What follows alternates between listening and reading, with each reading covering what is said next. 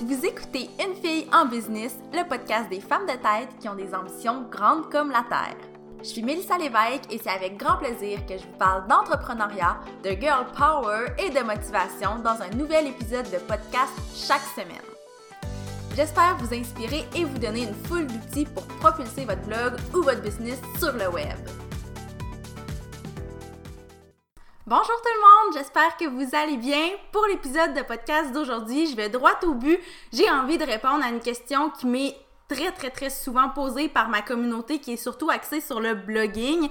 J'ai déjà adressé cette question-là sur mon blog, mais j'avais envie de vous en parler aussi de vive voix dans le podcast. Donc, je vais répondre à la question est-ce que la blogosphère est saturée? Je crois vraiment que la question est légitime. La question se pose, surtout que depuis 2016, il y a une méga grosse vague de nouveaux blogs au Québec. En fait, je crois que ce qui est arrivé autour de 2015-2016, c'est comme si le Québec venait de découvrir cette industrie-là, cet univers-là. Donc, euh, il y a plusieurs personnes qui ont eu envie d'avoir leur espace sur le web et c'est ce qui fait en sorte qu'aujourd'hui, en 2019, on a peut-être l'impression que la blogosphère est saturée, mais moi, je trouve que c'est plutôt positif qu'il y ait une nouvelle vague de blogueurs au Québec et j'ai envie de vous partager le fond de ma pensée à propos de tout ça. Avant de me lancer dans mon opinion, mon avis, ma position par rapport à ça, je vais répondre à la question de façon très claire. Donc, si vous voulez juste savoir si je pense que oui ou non la blogosphère est saturée, ben la réponse est non. Je crois pas que la blogosphère soit saturée par contre, la raison pour laquelle j'en fais un épisode de podcast complet, c'est que je crois que je vais devoir nuancer un peu mon opinion parce que c'est un non, mais un non, mais justement. Donc, si vous avez envie d'en savoir un petit peu plus sur pourquoi je ne crois pas que la blogosphère est saturée, je vous invite à rester à l'écoute. Donc, premièrement, je tiens à dire que la raison majeure pour laquelle je crois pas que la blogosphère soit saturée, c'est tout simplement que je crois que la créativité n'a pas de limite.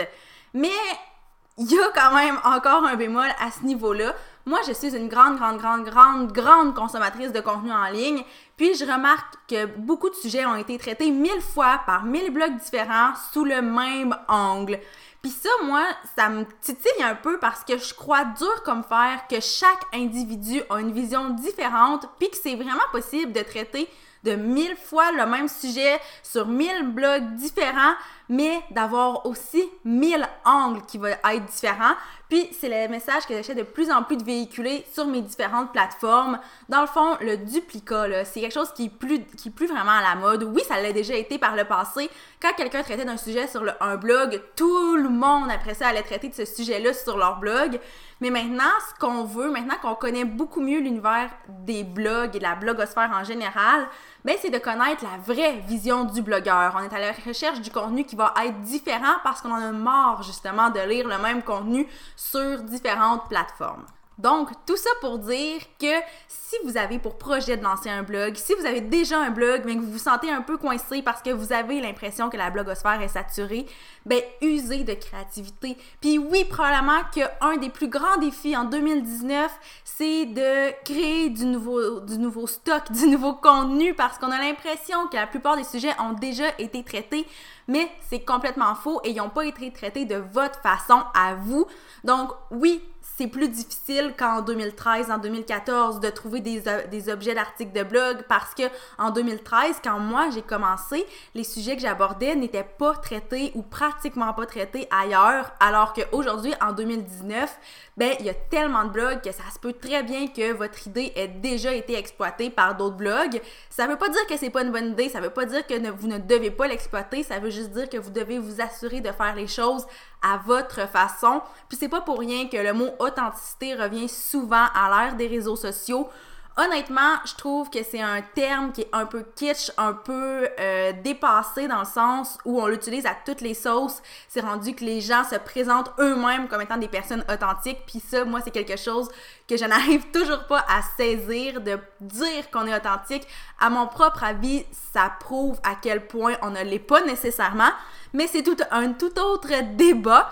Donc, quand je parle d'authenticité, je parle d'être vous-même, de pas chercher à faire du contenu qui va plaire aux autres, mais de chercher à faire du contenu que vous allez produire avec vos propres idées, votre propre point de vue, puis c'est certain que ça va plaire à certaines personnes. Une autre raison pour laquelle je crois vraiment pas que la blogosphère est saturée, c'est qu'il y a plein, plein, plein de niches qui ont jamais été exploitées, ou du moins pratiquement pas, surtout au Québec. Tu sais, quand on parle de blog, beaucoup de gens pensent euh, aux blogs de mode, de beauté, aux blogs plus lifestyle, parce que c'est ce qu'on connaît, c'est ce qu'il y a le plus principalement au Québec.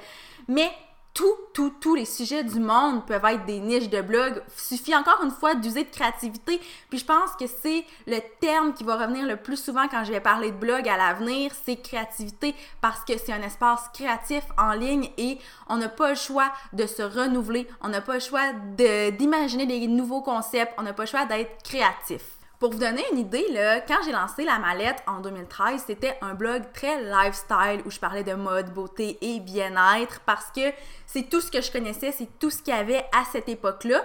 Mais en 2016 environ, quand j'ai décidé de réorienter mon blog, c'était oui pour le transformer en blog plus professionnel et pour éventuellement en faire une entreprise, mais c'est surtout parce que je savais que la nouvelle niche que je voulais exploiter avait un immense potentiel. Il y avait peu de blogs au Québec qui traitaient d'entrepreneuriat, de marketing, de médias sociaux, de blogging et de lifestyle d'entrepreneurs. Donc, à cette époque-là, des, blogs très lifestyle, il en existait des centaines. Par contre, il y avait tellement pas de contenu sur l'entrepreneuriat, puis c'était tellement mon sujet préféré que pour moi, le choix a été très clair et c'est la raison pour laquelle j'ai orienté mon blog vers ces nouvelles thématiques-là.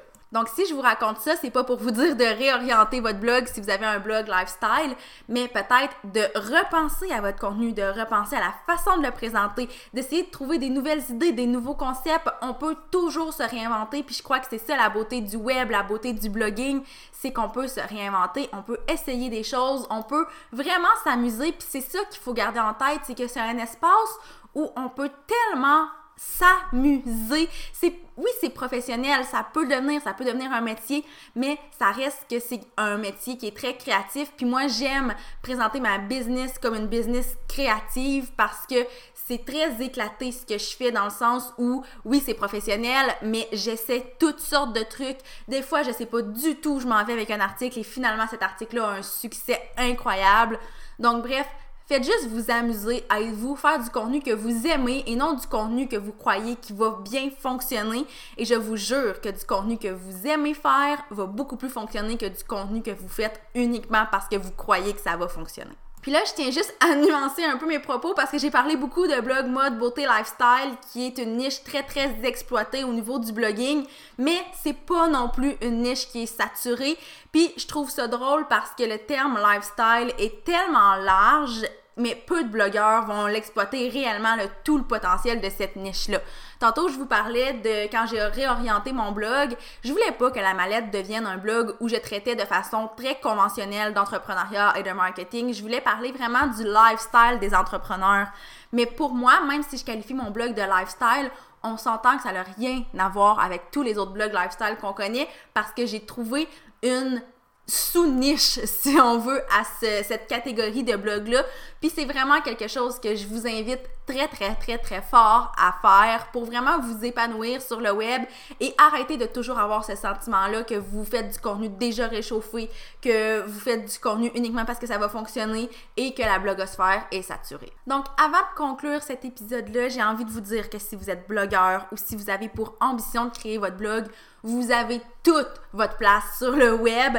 Seulement, il suffit de trouver votre place à vous. Il suffit de trouver votre différence. Qu'est-ce qui va faire en sorte que les gens vont lire votre blog plutôt que d'autres blogs? Puis une fois que vous allez avoir trouvé ce petit élément-là, je vous jure que rien ne pourra vous arrêter et que vous aurez jamais l'impression que la blogosphère est saturée. Donc, sur ce, j'espère que vous avez apprécié cet épisode de podcast-là qui était peut-être un peu plus mon opinion, mais que je trouvais tellement important d'adresser euh, de vive voix sur le podcast.